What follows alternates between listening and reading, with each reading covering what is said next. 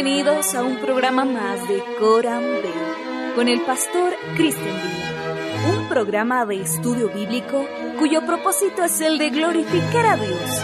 Continúe en sintonía de Coram Bell. Seguimos en nuestro recorrido acerca del estudio del Catecismo Menor de Fe de Westminster. Reciba un cordial saludo, estimado hermano. Hoy continuamos con la pregunta número nueve. ¿Qué es la obra de creación? Ya la pregunta número ocho nos dio de forma introductoria para responder la pregunta nueve. Y la pregunta número nueve nos dice qué es la obra de creación. La obra de creación consiste en el haber hecho Dios todas las cosas de la nada por su poderosa palabra en el espacio de seis días, y todas muy buenas. Tomaremos, como siempre, como hemos estado mencionando, tomaremos los escritos de Thomas Boston, Thomas Vincent, Matthew Henry, para enriquecer el estudio, para que tengamos una comprensión mucho más profunda acerca de este tema. Después de haber hablado acerca de los decretos de Dios en nuestra anterior sesión, mediante los cuales Dios ha predestinado todo lo que sucede, Ahora nos enfocaremos en la manera en que estos decretos se llevan a cabo. La pregunta entonces que vimos cómo ejecuta Dios sus decretos es simplemente una introducción a lo que viene ahora. Solo debemos saber que Dios hace realidad lo que ha decretado para que éstos se cumplan. Y desde toda la eternidad los decretos de Dios se han llevado a cabo en las obras de creación y providencia. Todo lo que sucede está de acuerdo con lo que fue decretado, y no de otra manera. Los decretos de Dios entonces son como un esquema, son como un proyecto de una casa, mientras que las obras de la creación y la providencia son la casa construida, que sigue exactamente al plan original. El creador de todo lo que existe es Dios, tal como se afirma en las Escrituras. Dios creó, es el inicio de las escrituras. El mundo fue creado en un momento determinado y no podría haber existido desde la eternidad, como lo afirmaba Aristóteles. Es evidente entonces que el mundo requiere de un creador y no podría haberse creado por sí mismo. Si viajamos a un lugar lejano y vemos magníficos edificios, nunca pensaríamos que se construyeron solos, sino que hubo un arquitecto detrás de ellos. De igual manera, este gran universo no pudo haberse creado a sí mismo. Debe haber un constructor, debe haber un creador, debe haber un hacedor, y ese es Dios. El texto bíblico declara claramente en el principio creó Dios. En el principio Dios creó. Pensar entonces que el mundo se creó sin la intervención del Señor, sin la intervención de este gran creador de nuestro Dios, es como imaginarnos un paisaje hermoso que se dibuja solo sin la mano de un artista, como dice en Hechos capítulo 17, verso 24, Dios que hizo el mundo y todo lo que hay en él. Veamos las preguntas de Thomas Vincent para nuestro estudio también una de las primeras preguntas es ¿qué se entiende por creación? Y al respecto debemos ver que la, esa habilidad de crear algo a partir de la nada o dar existencia a cosas que antes no existía es una característica propia, es una característica única de Dios. Por ejemplo, los cielos, la tierra, las aguas y toda la materia de los cuerpos inferiores fueron creados de la nada por Dios. Además, las almas de los seres humanos también fueron creadas de la nada por Dios, ya que son infundidas directamente por Él. La creación entonces implica tomar también materia naturalmente inadecuada y transformarla en algo que no podría ser logrado por ningún poder secundario, por ejemplo, todas las bestias, todo el ganado, las criaturas que se arrastran y el cuerpo humano fueron creadas originalmente a partir de la tierra y del polvo.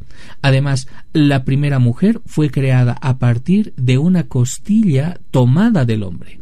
Dios creó el mundo con tan solo una palabra. En contraste esto, cuando Salomón necesitó construir un templo, él tuvo que recurrir a muchos obreros tuvo que recurrir a herramientas para trabajar, pero Dios, en cambio, trabajó sin herramientas, creando los cielos con solo su palabra. Los discípulos quedaron asombrados al ver cómo Jesús podía calmar el mar con una palabra, pero aún más asombroso es que Él mismo creó el mar con una palabra. Aquí es necesario ver otra pregunta también. ¿Son todas las cosas creadas criaturas de Dios? La respuesta natural es sí, porque todas las cosas que fueron hechas los primeros seis días fueron creadas de la manera más adecuada e inmediata por Dios. Todas las cosas que todavía se producen son criaturas de Dios. Primero porque la materia de ellos fue creada al principio por Dios y segundo porque el poder que tiene la criatura de producir otra es de Dios. En tercer lugar, podemos ver porque en todo lo que se produce Dios concurre como la causa primera y es el agente principal en todo esto. Y por último, porque la conservación de las cosas por Dios en su ser es, por así decirlo, una creación continua. Una pregunta necesaria para nuestro estudio el día de hoy es ¿por qué Dios creó todas las cosas al principio? Debemos decir al respecto que Dios creó todas las cosas por medio de su poderosa palabra. El poder infinito de Dios se manifestó en la creación del glorioso marco de los cielos y la tierra, simplemente por su palabra. Dijo Dios, sea la luz, y fue la luz, sea el firmamento, y fue hecho el firmamento, como se describe también en Génesis capítulo 1, versículo 8. Los cielos y todo su ejército fueron creados por la palabra del Señor, y su aliento, nos dice las Escrituras. Dios habló y las cosas se hicieron, Él ordenó y todo se mantuvo firme, tal como se describe en el Salmo capítulo 33, los versículos 8 a 9. ¿En qué tiempo creó Dios todas las cosas? Dios creó todas las cosas en el espacio de seis días. Sin duda Él podría haber creado todas las cosas juntas en un solo momento, pero se tomó seis días para trabajar y descansó el séptimo día, para que pudiéramos comprender mejor el orden de la creación y para que pudiéramos imitarlo trabajando solo seis días a la semana y descansando en el séptimo día. ¿Por qué creó Dios todas las cosas? Dios creó todas las cosas para mostrar su propia gloria, con el propósito de manifestarse.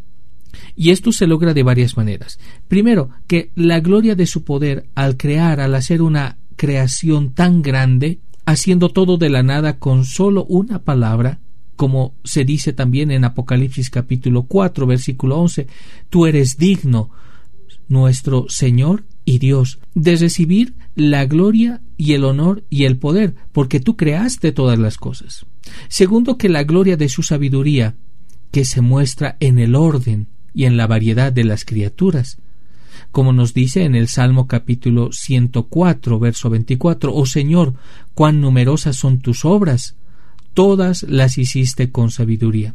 Y tercero, la gloria de su bondad, y esto especialmente hacia el hombre, al proporcionarle un lugar donde vivir y todas las criaturas necesarias antes de darle su existencia. ¿Por qué Dios hizo el mundo?